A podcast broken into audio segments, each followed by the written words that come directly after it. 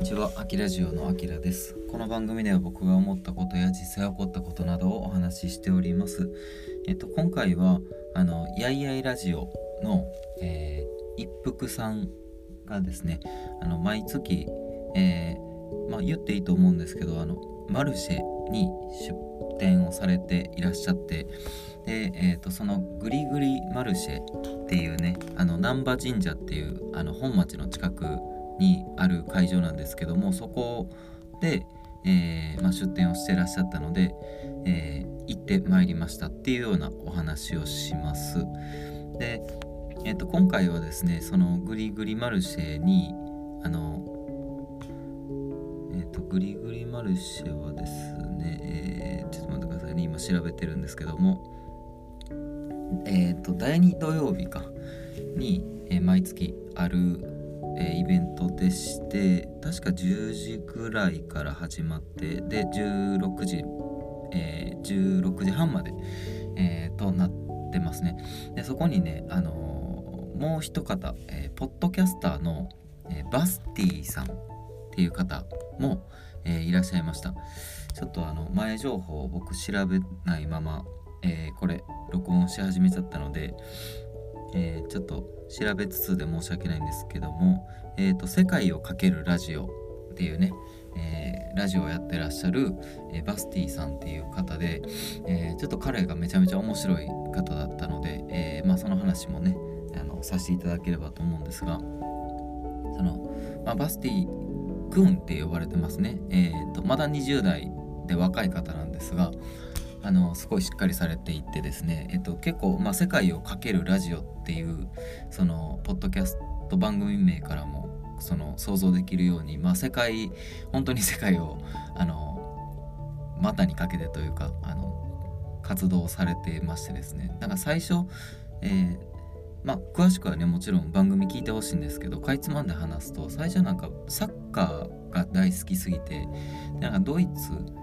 なんかに試合を見に行く的なところから、えー、その世界世界旅行みたいなのがスタートしてで2回目のその、えー、2回目に、えーと、あれです。あの今なんかど忘れしたんですけどもあのえっ、ー、とちょっと思い出したら言いますね。えっ、ー、と何やったっけ？どこやったっけな？えっ、ー、とちょマジで忘れましたわ。あそうジョージア。ジョージアってあのほらなんかあのコーヒーとかのねなんか名前とかにもなったりしてますけどあのジョージアってところに、えー、まあ、移り住んだっていうね、えー、いきなり、えー、っていうようなエピソードがあってでそこでですね、まあ、あの知り合ったあの大阪の大使町っていうところの、え出身の方がいたらしくてでそのその人のとなんかジョージアで仲良くなってでそれきっかけでですね今なんとあのめっちゃ飛ばしますよ飛ばして、えー、農業をされてるそうなんですよ。ね、ででバスティさんはその、まあ、まだねめちゃめちゃ若いしあの、まあ、当然それまではあの世界旅行とかをされた方なんでそのどっちかというとサラリーマンのサラリーマン的な働き方はあのしてこなくてですね。あのまあその国とかその土地土地で多分働いてたりとか、まあ、経済活動してらっしゃったんじゃないかなと思うんですけども。今はその、えー、なんと、えー、その大使町っていうところでですね大阪のあのその農業系の代表取締役をされてるってまあここまでなんかちょっと話していいのかどうなのか。まああのまあ、いいだろうと思いつつですね、えー、宣伝にもなればいいなと思って、えー、ちょっとお話ししてたりします。あの僕が、えー、骨折する前にですねお世話になっていたあのやい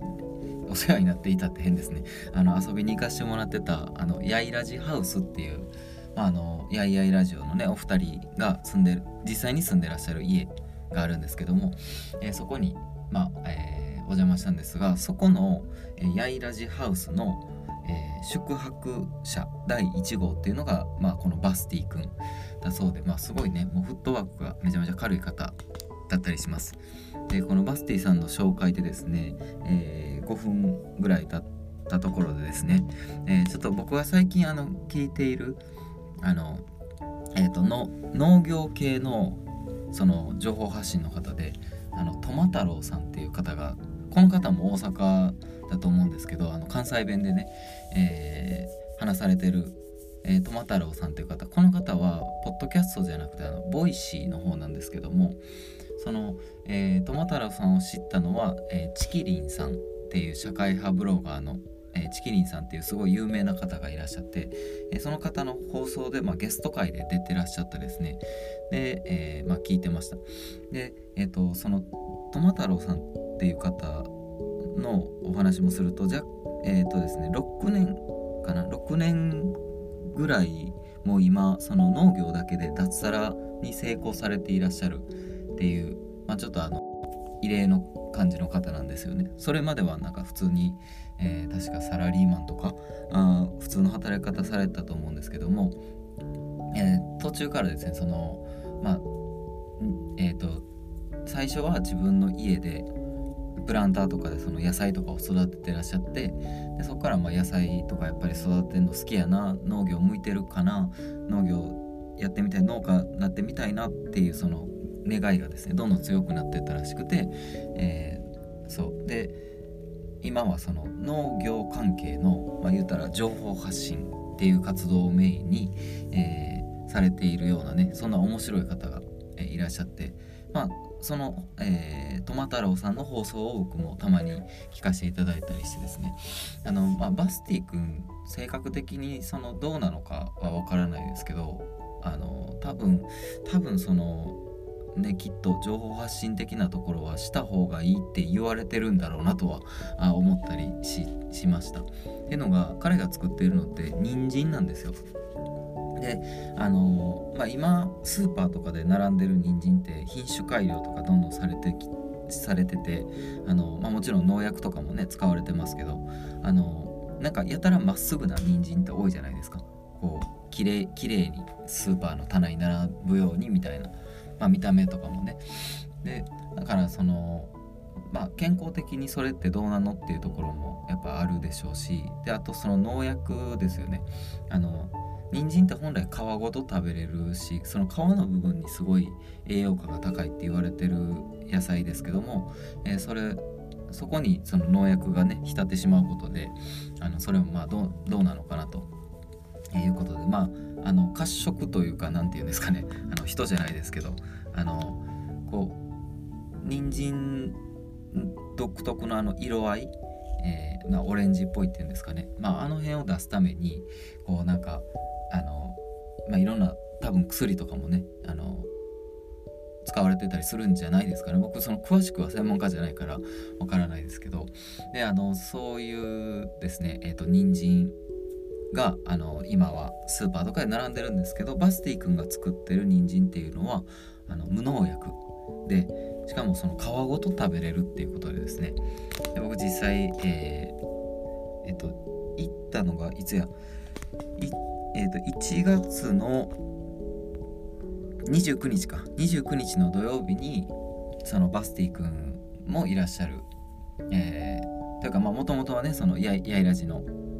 一服さんがされてる。まあお店の名前とかは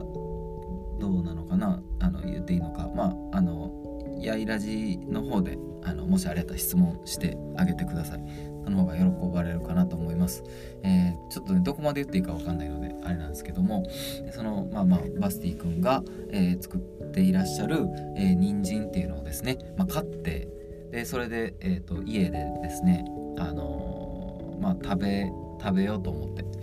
でえっ、ー、と僕もともとそのなんか話が行ったり来たりで申し訳ないんですけどあの沖縄も結構精通してまして沖縄ってあの人参しりしりってあるじゃないですか。でそのバスティ君が人参をたくさん売りたいっていう話をした時にまああのね誰でも思い浮かぶことですけど人参しりしり作のレレシピとかあの提案したらどうですかっていう話をしたんですよ。でそしたらあ僕もそれ考えてたんですけどレシピとかってどうすればいいんですかねみたいなんで、えー、じゃあ僕が知ってるレシピでよかったらあの書きますよって言ってね僕はあのバスティ君のスマホ借りてあのそこに、えー、人参し僕の人参しりしりの作り方みたいなレシピをその保存させていただいたりしたので、えー、でね、えー、そういうことをしたのであ僕も人参しりしり作ろうかななんて思ってでバスティックのその人参をあの取り出したらですね僕引っ越したばっかりなんですけどその引っ越し先に、えー、そういえばあのコンロがないってことに気づきましてさすがにちょっとコンロとかがない状態で人参しりしりはねあのしりしりってそのなえ、しりしりの意味は分かんないですけどゴーヤチャンプルーとか豆腐チャンプルーとかのチャンプルーってあるじゃないですか。あれはその混ぜ混ぜるって意味らしいんですよ。なのでまああの混ぜたり炒めたりとかですね、えー、そういった料理になってにんにんしりしりもやっぱりあの炒め物系なのでちょっとねあのレンジだけじゃ厳しいなってことでまああの温野菜にして結局いただいたんですがあのやっぱり言ってはった通りすごいあの甘くてですね。であの何て言うんですかね。こう皮の部分も当然食べたんですけど、まあ、皮もねあの柔らかくて、えー、美味しかったです。でなんか、えー、しりしりもそうですしあとはうんそうですね。なんか例えば、まあ、もちろんカレーとかもね、えー、合うでしょうしあのミネストローネっていうんですか？あのちょっとこう洋風のスープとか作ってもいいでしょうしまあなんせ人参っていろいろいろんな料理ができると思います。でえっ、ー、とそうですね。バスティ君のですねその農園の情報とかもあとちょっと今調べてみてますけど「世界をかけるラジオ」の方行っていただいたらうんなんかないかな。ちょっと今んとこパッとは出てこないんですけども、えー、なんかネットでもですねその人参が買えるらしいのであのごめんなさいね。全部全部が薄い情報で申し訳ないんですがあのよかったらあの、まあ、バスティ君のね、えー、まあ、番組とかはやってらっしゃるので是非あのチェックしてみていただければなと思っております。というような話でございました。最後までありがとうございました。あきラジオでした。